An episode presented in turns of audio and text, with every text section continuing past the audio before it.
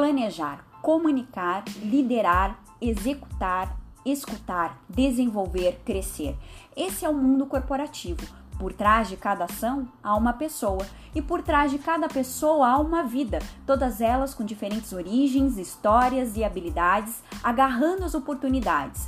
As empresas, sob esta ótica, são um organismo vivo que precisa crescer, evoluir, avançar, investir e despertar nas pessoas todo o seu potencial com a ferramenta mais poderosa que uma empresa pode ter, a liderança, que tem como missão ajudar cada pessoa a encontrar a sua melhor versão.